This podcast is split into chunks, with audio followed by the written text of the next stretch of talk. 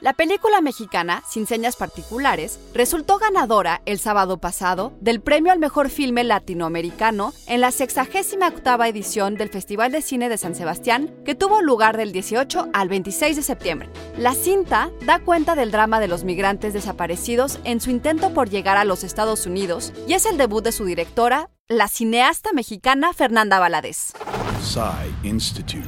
Masterpiece Your Life. El Festival Internacional de Cine de San Sebastián se celebra cada año en la ciudad española de Donostia, San Sebastián, en el mes de septiembre. Es uno de los 14 festivales acreditados por la Federación Internacional des Associations de Producteurs de Film dentro de la categoría A y desde su creación en 1953 ha ayudado a impulsar a cineastas como Francis Ford Coppola, Bong Joon-ho y Pedro Almodóvar, además de acoger eventos como el estreno de Vértigo de Alfred Hitchcock.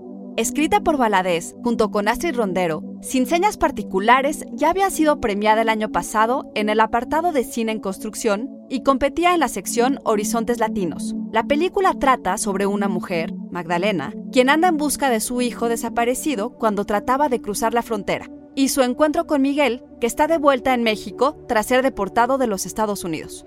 El desaparecido no presenta tatuajes, amputaciones, malformaciones y... Durante la ceremonia de premiación, Valadez dedicó el premio a los familiares de los desaparecidos, que son en México nuestra luz en un entorno tan oscuro. El jurado otorgó también una mención especial a la cinta argentina Las Mil y Una de Clarisa Navas y El Agente Topo, documental de la chilena Maite Alberdi, ganó el premio del público a la mejor película europea.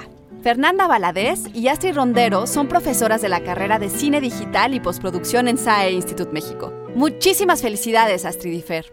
Guión de Antonio Camarillo y grabando desde casa, Ana Goyenechea. Nos escuchamos en la próxima cápsula SAE.